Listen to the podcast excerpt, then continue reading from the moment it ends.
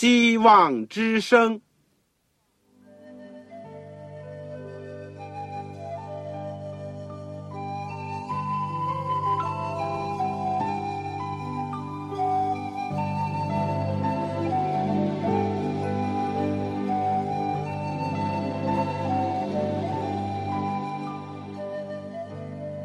各位听众朋友，各位弟兄姐妹，欢迎您收听信徒培训这个节目。教会的兴旺，不单表现为人数众多，更要求教友的素质好。为了使教会真正达到人丁兴旺，又灵性健壮，希望之声特别为广大的信徒制作了信徒培训这个节目，满足主内同工同道的需要。信徒培训由黄牧师主讲，将有多种课程推出，欢迎弟兄姐妹们踊跃参加。下面我们就把节目时间交给黄牧师。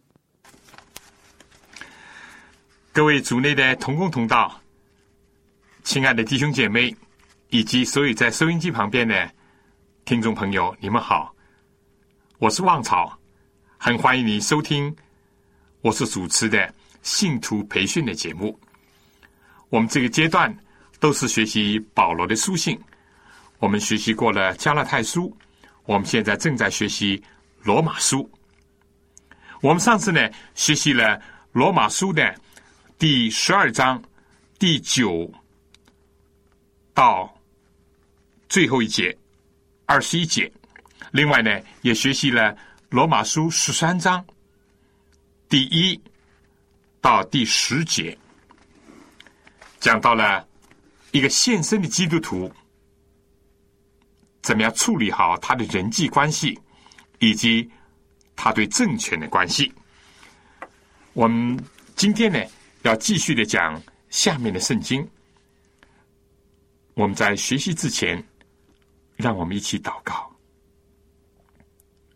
亲爱的阿巴父，我们谢谢你。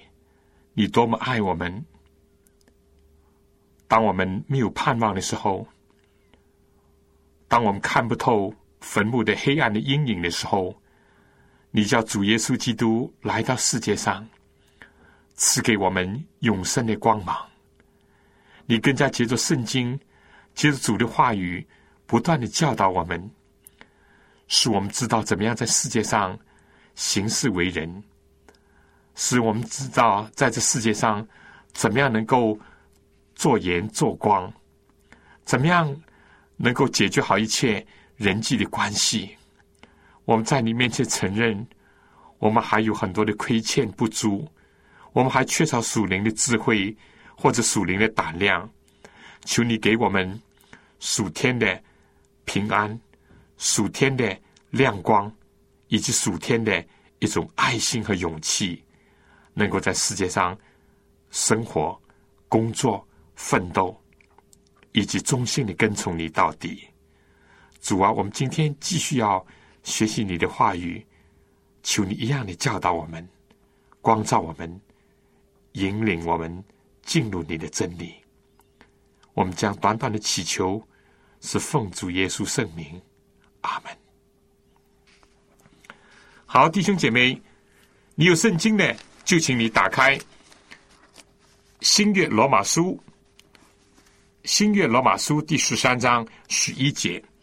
趁着这机会，我想讲一讲：如果在听众朋友当中有人手边还没有圣经，又非常希望得到一本圣经，可以帮助你更好的学习上帝的话语，也能够更明白我们所讲的课的话呢？就请你赶快的来信，告诉我。你说旺草，我很想得到一本圣经。当我收到你来信的时候，我会请童工尽快的想方设法为你免费的提供一本圣经。你写信呢，请寄香港邮政总局信箱三零零九号，三零零九号。或者是七六零零号信封上呢，请您写“望草收”，望就是希望的望，潮水的潮。当然，不要忘记在你的信封上写清楚你自己的姓名、回邮地址和邮编号码。如果传真对你是方便的话，我们也希望你能够用我们的传真服务。我们的传真号码是八五二八五二二四五七六零一九。好了，如果你需要圣经，就请您赶快的来信。我们现在就看罗马书十三章第十一节，十一节，这是十三章的最后一段了。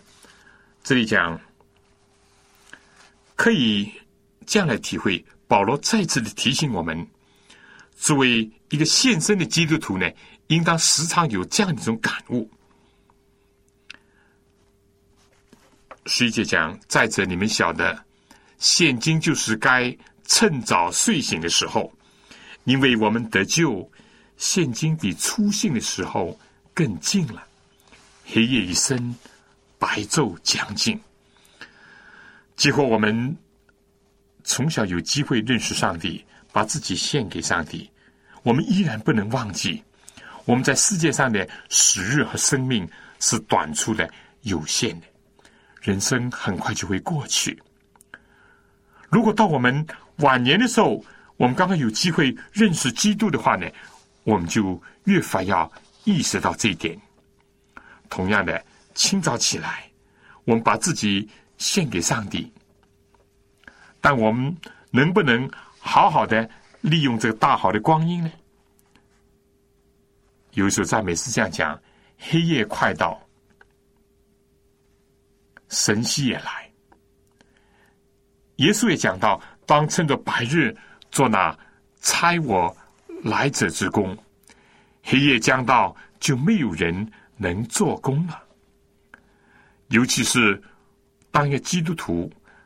发现自己过去许多的时已经虚度的话，那么他就会恨恶罪恶，会把握住每一天醒来以后的分分秒秒。就世界来讲，保罗更加看到罪恶已经越来越深重；但对信徒来讲呢，黎明的曙光也即将来到，光明的时代很快就会出现。我们得救呢？比出信的时候更加近了。世人呢，只是一天天的感叹着走进坟墓，而基督徒呢，应当欢欣，因为他们一天一天的更加接近主的宝座，更加接近永恒的天国。如果我们能够很清醒的意识到这一点的话，保罗说，我们就应当脱去暧昧的行为。带上光明的兵器，一个是要脱去、要放下；另外就是要拿起来、要穿上。这里讲行事为人要端正，好像行在白昼，这是积极的方面。另外呢，消极的有些禁止，不可以荒宴醉酒，不可以好事邪荡，不可以增进嫉妒。积极的方面呢？保罗还说：“总要披戴主耶稣基督，要消极方面呢要脱去救人的行为，要披戴主耶稣基督，不要为肉体安排去放纵私欲。我们可以说，这个呢，又是体现了上帝道德律的一种精神。”不过呢，讲的更加具体一点。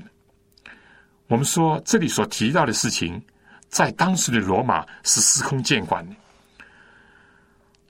罗马是一个贪婪厌乐、是放荡的一个城市。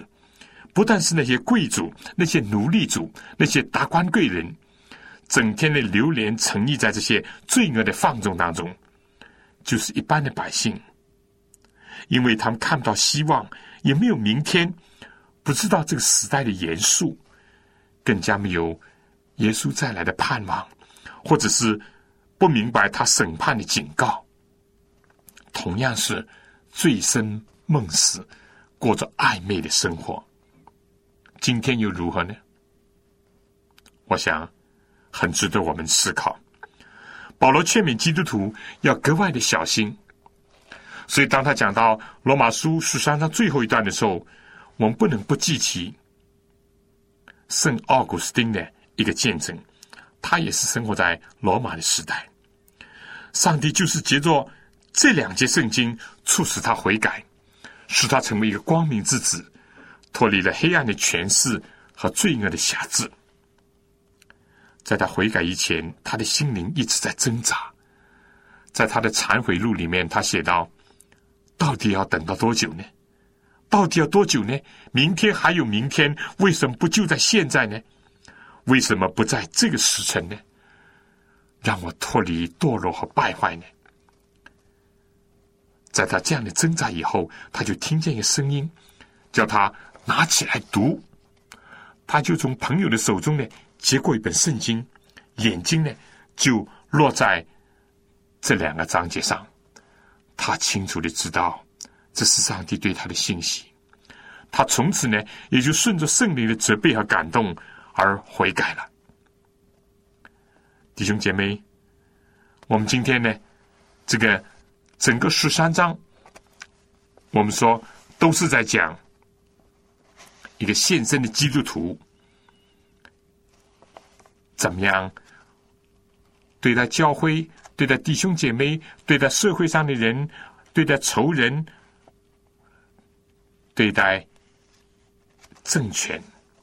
最后呢，就是归纳到上帝的律法，它是我们信仰的基础，是我们品格的标准，是我们行事为人的一个要求，也是我们辨别。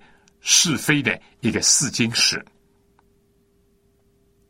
上帝的话也体现在上帝律法里面，有许多很积极的呼召，也有一些劝勉和禁止。但愿我们都能够不断的能够充足领受这些教训。好了，这个下面呢？我想在讲十四章之前呢，我们先请听一点音乐。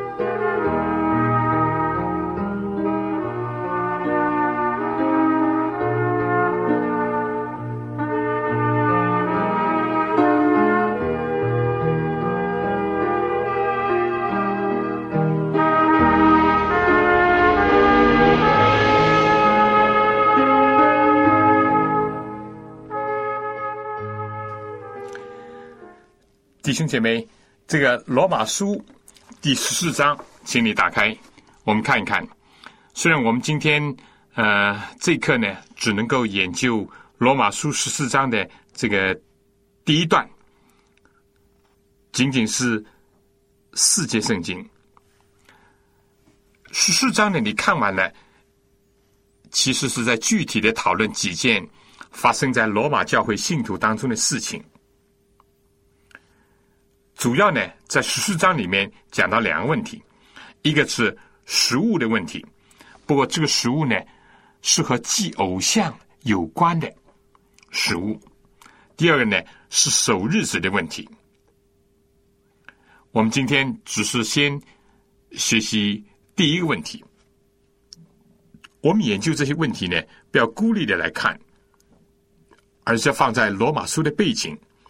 特别是在罗马教会的背景情况下来看这些问题，或者说是领会保罗是怎么样来处理这两个问题。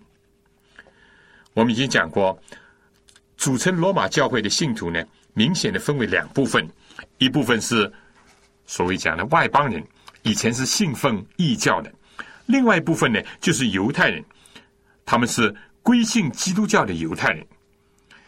一个人生活呢？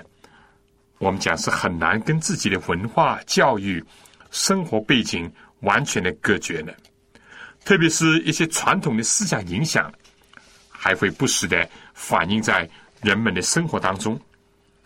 在目前，在我们的身上呢，往往还会发现过去的老的我的影子，你说是不是？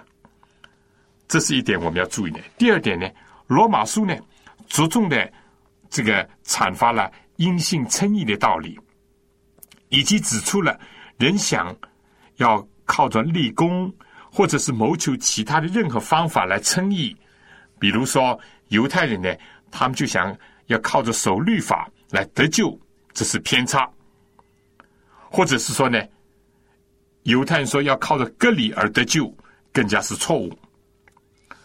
罗马书所讨论的食物问题，或者是我们下次要讨论的守日子的问题呢，也就是在这样的背景下产生的。此外，我们或许应当还要加上《使徒行传》第十五章，就是耶路撒冷大会召开的一个缘由，以及会议上是怎么样辩论和最后做出什么样的一种决定这几个方面。综合所有这些亮光，我们再来看罗马教会所存在的问题，以及保罗是怎么来处理的。此外呢，我们要解释一些经文，也要参考一些新旧约的圣经，特别是保罗书信当中有关的类似的经文。比如说，在我们今天要讨论这个食物问题的时候，我们不能不联想到。哥林多前书第八章、第十章所讲到的一些问题，以及我们自然呢也会联想到使徒行传第十一章彼得所见到的意象，以及这个意象的真正的含义，和主耶稣在马太福音第十五章所讲的所谓饭前洗不洗手所引发的有关食物和洁净不洁净的道理。我想。如果我们遵循这些亮光和启发的话，我们就会对某些说法，比如有人就讲，认为根据罗马书第十四章呢，我们就应当完全的无视什么重视食物的卫生，或者是到底食物洁净不洁净，是不是这样呢？你研究了以后，你就会明白，到底怎么样看、怎么样讲才是正确的。另外呢？我们也不会像有些人所讲的那样，根据罗马书第十四章，我们就根本不需要遵守十条诫命当中的安息日。虽然这是我们在下次要讲的。相反呢，我们经过深入仔细的研究、查考以及思想以后，我们就会发现，上帝的真理是多么的全备，以及错解，尤其是曲解圣经，会对人带来。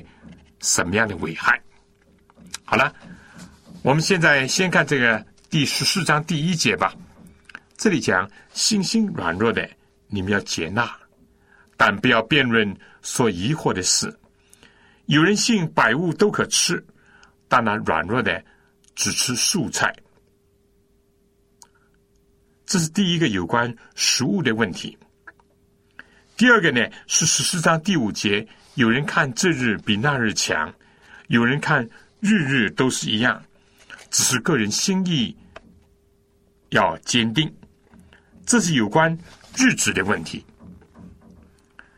或者是说首日的问题。我们今天呢，先谈第一个问题，明显是在罗马教会当中，在食物的问题上有了意见的分歧。有人呢。只吃蔬菜，有些人呢什么都吃，但这里吃与不吃，吃蔬菜和吃其他的，包括这个荤菜，又联系到一个信心的问题、信仰的问题。我们在罗马书前面的章节里面，我们已经很清楚的知道了，保罗在第一章里面就讲到，所有的人都需要福音，因为怎么样，外邦人。过去他们是把不能朽坏之上帝荣耀变为偶像，由于不认识上帝，或者说虽然知道上帝，却不把他当作上帝去荣耀他，也不感谢他，他们的思念就变为虚妄，无知的心就昏暗了，以至于在生活当中有种种不合理的、邪恶的、放荡的行为。而犹太人呢？虽然是认识上帝也有律法，但他们也同样是知法犯法。相反的，以表面上有律法的知识来夸口，上帝把全世界没有例外的都圈在罪之下。世上呢，不论是外邦人或者犹太人，都是犯罪的，都是需要福音来拯救的。保罗因此呢，就着重的阐述了。因信称义的道理，既不是像异教邪教那样遵守某些仪式，或者是献祭当中啊献好一点供物，要想平息上帝的愤怒，甚至于带着毁落神明的心思那样去做，但是也不像犹太那样依持着摩西的律法，包括各礼。想用这些徒具形式的宗教生活、宗教仪式来解决他们内心的罪恶的问题，保罗说，这些都是无用无用的。人唯有因信耶稣基督，接受上帝的应许，接受耶稣基督的救赎，才能够在上帝面前称义。保罗着重的指出了，对犹太人讲来。并不是上帝借着摩西所赐给他们的律法，或者是规条的本身有什么不好。相反，保罗说律法是善良的，是属乎灵的。问题只是人，包括当时的犹太人本身呢，都是属乎血气的，根本不可能靠着自己的力量去遵守上帝律法。以后守了，过去也没有守。守了律法的字面，律法的精义，甚至还没有领会呢。守了一条、十条，也守不到每一条的律法。在这样的情况下，律法只是在发挥着指出我们有罪，并且定我们罪的这种功能。最后呢，也驱使我们去寻找出路，寻找救法，寻找耶稣基督。做我们心灵的医生，因此呢，律法的本身呢，不能使我们得救。但耶稣基督呢，要称凡是信他的人为义的同时呢，也要救他们脱离罪恶啊，并不是上帝救人的恩典就是废弃了律法。保罗说，断乎不是，更加是坚固了律法。问题的关键只是。人不能靠着自己的力量去遵守上帝律法，去换取上帝的恩宠，而是人要先接受上帝恩典的救赎，然后才能从他领受力量，去遵行他的吩咐，去脱离罪。这种主从的关系呢，必须要掌握，先后的次序呢，绝对不能颠倒，因为这个问题的重心呢，是人到底是要依靠上帝呢？还是人要依靠自己的问题，是上帝跟人合作呢，还是人看不到自己软弱，相反自以为意、自以为有力量这样的一种问题？好了，现在来讲具体的问题。当时在罗马这信徒呢，当然都已经是基督徒了。他们当中过去有些是信奉异教的，有些可能是信奉犹太教的。但不论怎么样，他们现在都接受了耶稣基督。但其中有一部分人呢，他们可能有这个想法，认为呢，单单信耶稣基督就能够得救吗？就能够称义吗？或者是不是也需要有些条文？尤其是他们联想到他们自己的经历，或者是以往的背景，或者所受到的教育，以至于过去的信仰的影响，他们就想呢，说不定应当遵守一些规则，才能够确保人的救恩。而另外有一部分人认为呢，这些是根本无需要这样做的，他们感觉到他们的信心就足以解决问题了。至于吃什么不吃什么，根本不是一个问题。那么，我们就进一步在这里要具体的讨论一下，这些在当时到底是指着什么呢？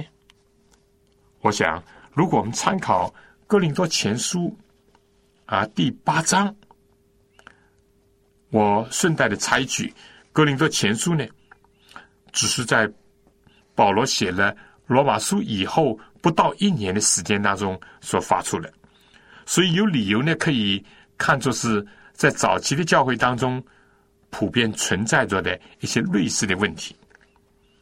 你看完了这些圣经呢，就知道这是指着吃祭偶像之物这样一个问题。这个格林多前书第八章第一节说：“论到祭偶像之物，我们晓得，我们都有知识。”但知识是叫人自高自大，唯有爱心能造就人。第四节论到吃祭偶像之物，我们知道偶像在世上算不得什么，也知道上帝就一位，再没有别的神。虽有称为神的，或在天，或在地，就如那许许多多的神，许多的主。然而，我们只有一位神。就是父，万物都本于他，我们也都归于他，并有一位主，就是耶稣基督，万物都是接着他有的，我们也是接着他有的，但人不都有这等知识？有人到如今因拜惯了偶像，就以为所吃的是祭偶像之物，他们的良心既然软弱，也就污秽了。其实，食物不能叫上帝看重我们，因为我们不吃也无损，吃也无益。再看《哥林多前书》第十章二十五节：“凡世上所卖的，你们只管吃，不要为良心的缘故问什么话，因为地和其中所充满的都属无主。”二十七节：“倘有一个不幸的人，请你们赴宴。”你们若愿意去，凡摆在你面前的，只管吃，不要为良心的缘故问什么话。二十八节说：若有人对你们说这是献过祭的物，就要为那告诉你们的人，并为良心的缘故不吃。罗马书第十四章二十一节就讲到，无论是吃肉是喝酒，是什么别的事，叫弟兄跌倒。一概不做才好。你有信心，就当在上帝面前守着。看来，罗马书在这里所讨论的是同样的问题，就是关于去祭偶像之物的问题。有一部分信徒认为，这些偶像呢根本不是神，所以对祭过偶像的食物呢不以为然。但另外有等人呢，却有所疑惑，有所顾虑。他们认为，啊，倒不如所有这些呢，我都不吃吧，我单单吃些蔬菜，从此呢就可以避免祭过偶像的这些肉类。其实呢，甚至在耶路撒冷的大会里面，也曾经对这些问题呢做了议决。使徒行传第十五章十九节，雅各主的兄弟，也就是当时大会的主席，他说：“所以据我的意见，不可难为那归服上帝的外邦人，只要写信吩咐他们境界偶像的污秽和奸淫，并类似的牲畜和血。”二十八节，因为圣灵和我们定义不将别的重担放在你们身上，唯有几件事是不可少的，就是境界祭偶像的物和血，并类似的牲畜和奸淫。这几件你们若能自己警戒不犯就好了。愿你们平安。可以说，这也就是吃素菜，不吃其他的肉类，因为这些肉类呢，怕是祭过偶像的。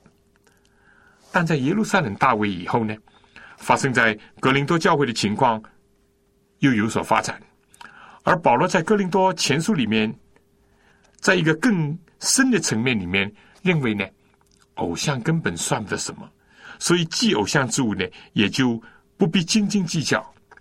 但保罗同时又提出一个更高的原则，应当从爱心出发，从别人的良心出发。大家是不是记得我们在罗马书十三章里面所讲到的，所有的到最后都归结为爱，爱人的就完全的律法。而且呢，基督徒在行事为人的时候，常常是从他的心灵良心来出发的，在这里也不例外。联系到一些具体的事情，保罗就讲到，应当从爱心出发，甚至于不单单从自己良心，要从别人的良心出发，绝对不要半跌别人，绝对不要使一个弟兄因着你的知识、你的自由而忧愁。我们可以这样说，这是很重要的。这里并不是在讨论吃素菜或者是吃不吃荤食的问题，而是联系到一些传统的习俗，或者是祭祀偶像的，或者与献祭有关的这个肉类的问题。因为很明显的，上帝在创造世界的时候，在伊甸园当中呢，人本来是素食的，吃树上的果子和菜蔬。创世纪第一章二十九节说：“上帝讲，看呐，我将遍地上一切结种子的菜蔬和一切树上所有有核的果子，全赐给你做食物。”那个时候，地上的走兽、飞鸟呢，也都是以青草为食物的。至于将来，我们说到了天国呢，人又恢复到过去伊甸园的情况。我们看以赛亚书六十五章。他们要建造房屋，自己居住，栽种葡萄园，吃其中的果子。豺狼必与羊羔同食，狮子必吃草，与牛一样。尘土必作蛇的食物。在我圣山的遍处，这一切都不伤人害物。这是耶和华说的。启示录二十二章论到将来新天新地，这里说，在河这边和那边有生命树。结十二样的果子，每月都结果子，树上叶子乃为医治万民。我们说，就在洪水以后呢，上帝才准许人吃肉类，而且呢是吃那些洁净的肉类。无疑的，所有的祭司以及古代的先祖，甚至包括我们的主耶稣基督在世界上的时候呢，也是仅仅吃这些洁净的肉类。但这只是在罪进入了世界以后，上帝的许可。这并不是上帝原来的旨意和他的本性。其次呢，这里更加不需要抹杀洁净和不洁净之间的一个界限。我们看《使徒行传》第十章，彼得在约帕所见的一个意象。第十章第九节这样讲。第二天，他们行路将近那城，彼得约在五镇上屋顶去祷告，觉得饿了，想要吃。那家的人正预备饭的时候，彼得魂游向外，看见天开了，有一物降下，好像一块大布，细作四角，垂在地上，里面有地上各样四处的走兽和昆虫，并天上的飞鸟。又有声音向他说：“彼得，起来宰了吃。”彼得却说：“主啊，这是不可的。凡俗物和不洁净的物。”我从来没有吃过。第二次有声音向他说：“上帝所洁净的，你不可当作俗物。”讲一连三次，那物随即就收回到天上去了。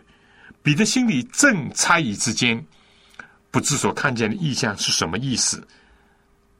格尼流所差来的人已经访问到西门的家，站在门口喊着问。有称呼彼得的西门住在这里没有？彼得还思想的意向的时候，圣灵向他说：“有三个人来找你，起来下去，和他们同往，不要疑惑，因为是我差他们来的。”我想，我下面会讲解这个意象，以及跟今天的题目的关系。在讲解之前呢，让我们听一段音乐。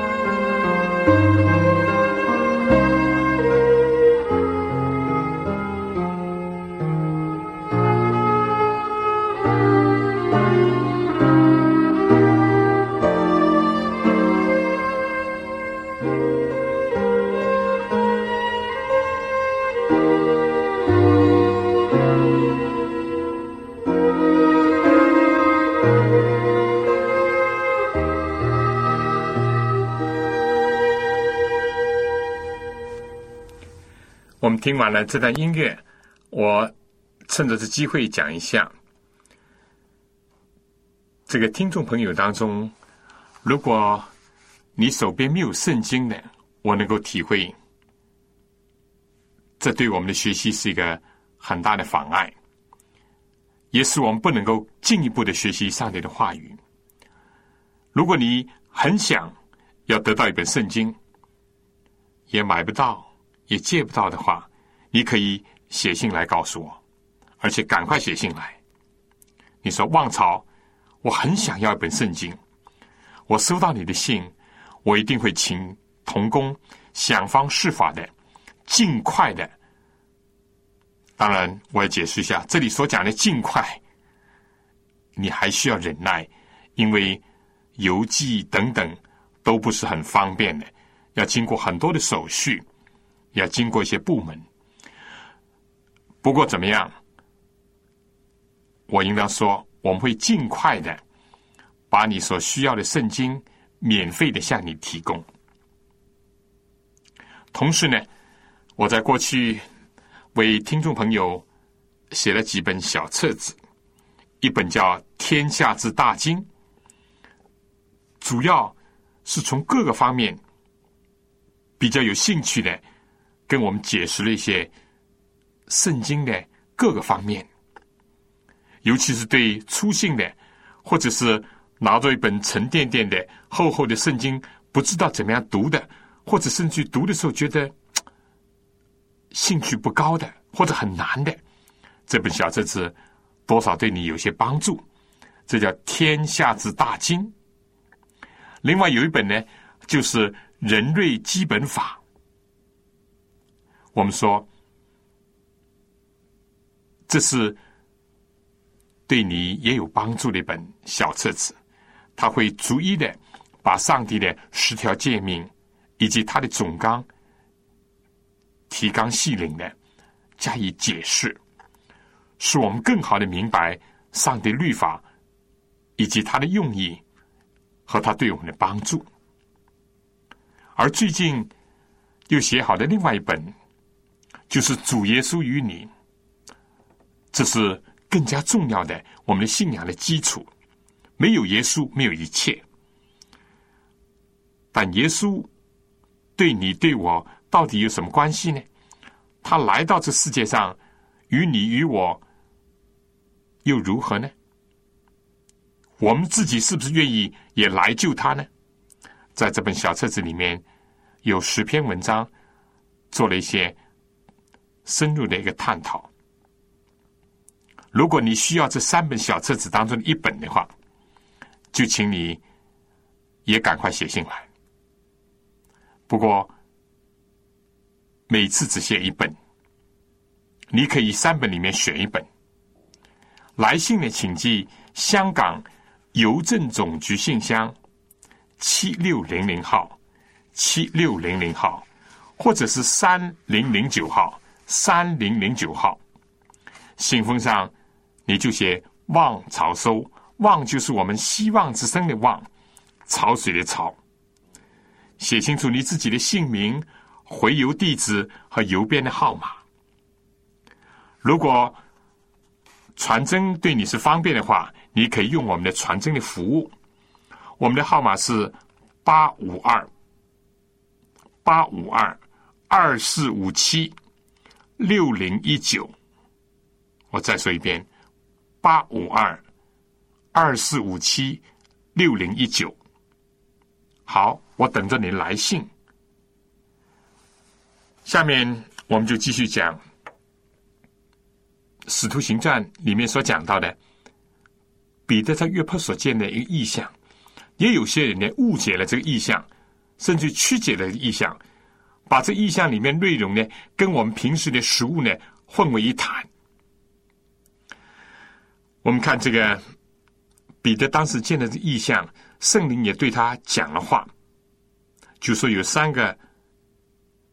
意大利的百夫长哥尼流所差来的仆人，也就是外邦人，在下面等着叫他，要请彼得去到他们主人的家里去传道。我们说，开始彼得在意象里面不理解，他说这些东西我从来没有吃过，这些不洁净的东西。但圣灵的意思，上帝的意思不是这个意思。彼得以后就明白了。第二十七节，彼得和他说着话进去，见有好些人在那里聚集。彼得明白了以后呢，就跟着这三个人去，去到那里呢，就看见很多人聚集了，就对他们说：“你们知道，犹太人和别国的人亲近来往是不合理的，但上帝已经指示我，无论什么人。”都不可看作熟而不洁净的。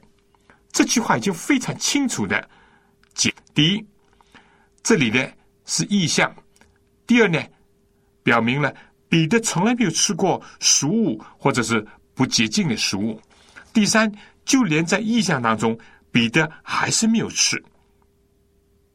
结果呢，这些不洁净的物呢就被收上去了。第四，非常明显的。这里所谓的不洁净的物呢，是指着犹太人的观念当中，认为外邦人是不洁净的。上帝要消除彼得这种属于犹太人的一种错误的观念。第十一章，彼得和那些各里派人辩论的时候，也重新提到了这件经历。所以，明显这里不是指着食物的洁净与否。同样的，马太福音第十五章，耶稣所讲的入口的不能污秽人，出口的才能污秽人，是从吃饭前洗手不洗手而讲起的。法利赛和文士从耶路撒冷呢来见耶稣，说：“你的门徒为什么犯古人的遗传呢？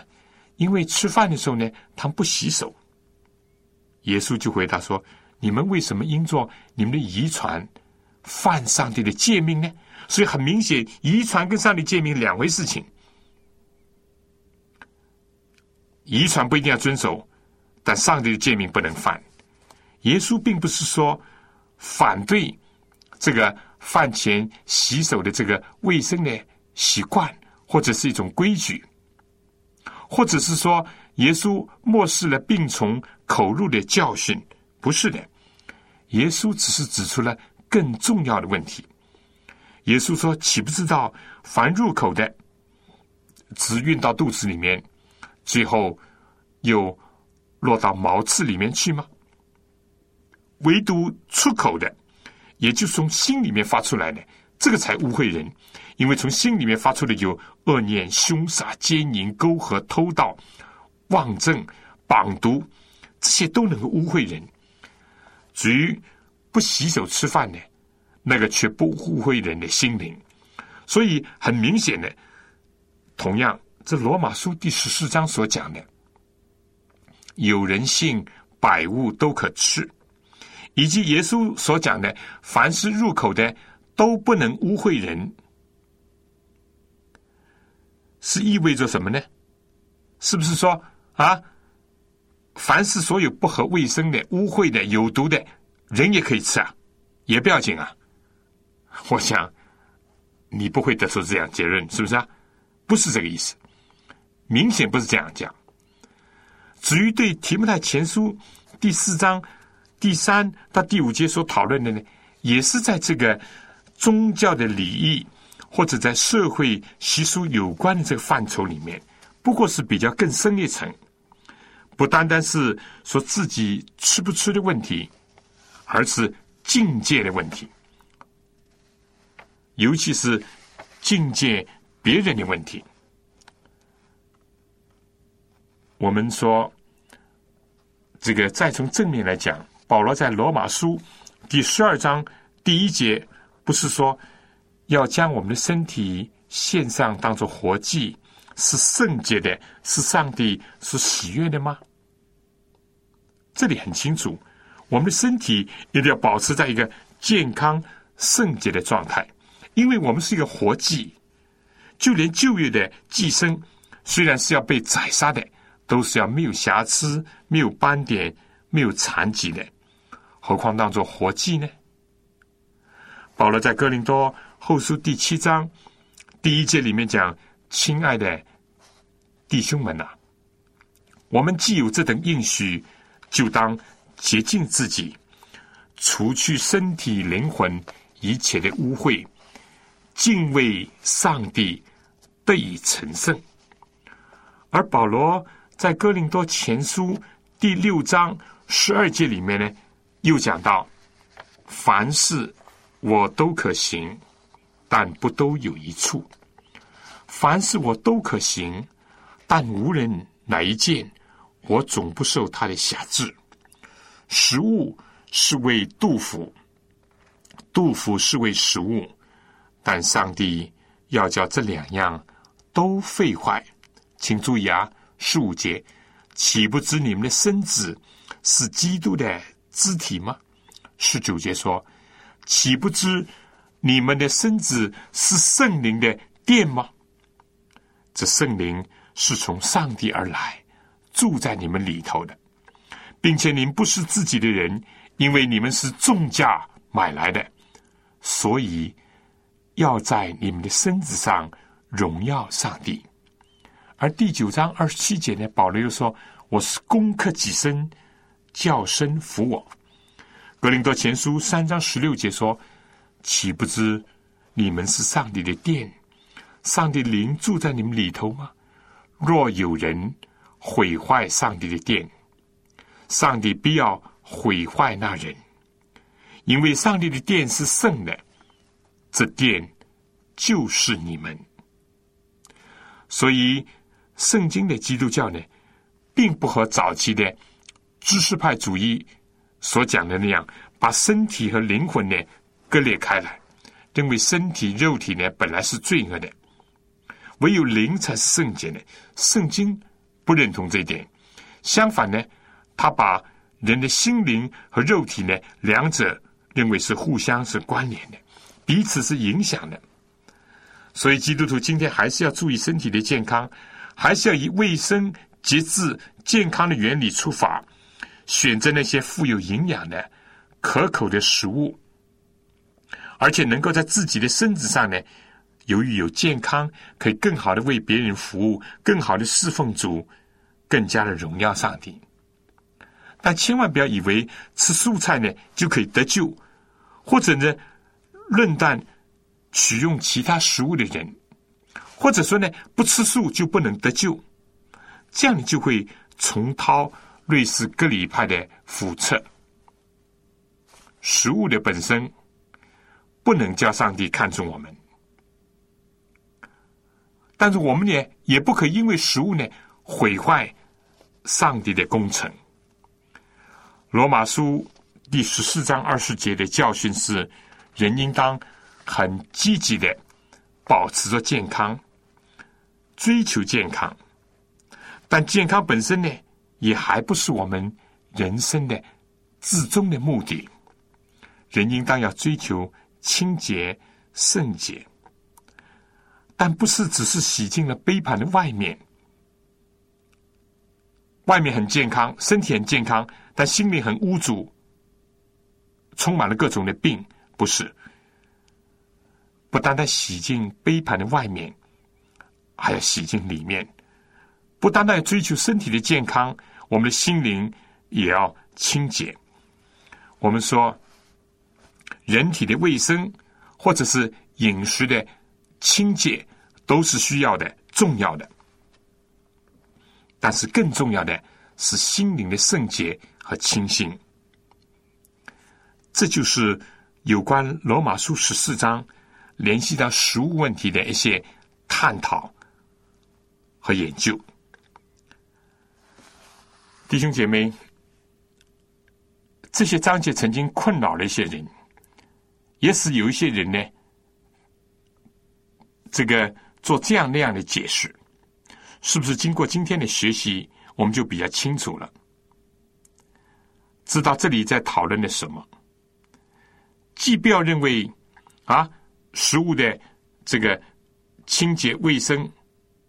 或者洁净不洁净的食物是无关重要的，但又不要把这个问题看作是我们怎么立功积德或者换取救恩的一个条件，这个都错了，这个都错了。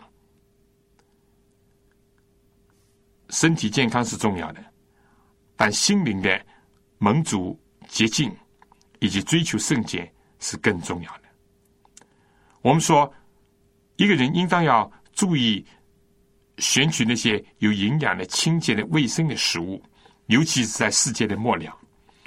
我们知道，最近这世界发生了许许多多这样的事情：英国的疯牛症了，台湾的这个猪的偶蹄病了，香港的禽流感了。或者是由于红潮带来的种种的鱼类的问题了，这些都告诉我们说，很多这个动物的肉类，不要说是不洁净的，就连洁净的动物，在这个越来越世界末后的时候呢，也有很多病毒细菌的感染，或者由于这个啊生态环境的改变。或者是环保上的不注意等等，造成了许许多多大的问题。至于说到那些不洁净的，不是有一年上海有些人吃了一些毛蚶，结果引起了许许多多人患上了肝炎吗？这些固然是注意，但哪怕是吃素菜吧，也会有农药啊等等的问题。不过，我们一方面要注意饮食的卫生和健康。因为人的身体是圣灵的殿，但又不要把这个问题放到一个是跟我们一个得救，意思就是说不这样做就会不得救，或者这样做了才能得救这样的一个高度，也不是这样。所以我们必须要学习圣经，要看得合乎中道，尤其要明白今天所讨论的。还不是在讨论哪种食物好吃不好吃，或者洁净不洁净，根本是在讨论和拜偶像、祭偶像的事物有关的问题。我们从保罗、从耶稣基督的教训，以及从彼得的经历里面，提到了各方面的亮光和背景。希望大家能够做进一步的探讨。如果你有什么新的要跟我分享，我很欢迎你写信来给我。如果你还存在着问题，或者还有些不明白，我也希望你来信，我们继续的可以进一步的探讨。最后我要说，如果你需要我上面所讲的《天下之大经》《人类基本法》或《主耶稣与你》这三本小册子当中的一本，请你来信告诉我。来信请寄香港邮政总局信箱七六零零号，七六零零号。或者是三零零九号，信封上写清楚你的姓名、回邮地址和邮编号码，要写清楚一点。另外呢，你信封上写“望草收”，“望”就是我们希望之声的“望”，潮水的“潮”。我收到信以后，会尽快的跟你联络，以及免费的给你提供圣经和这些小册子。好了。我们下次同样的时间在空中相会，愿上帝赐福给您、您的全家和您的教会。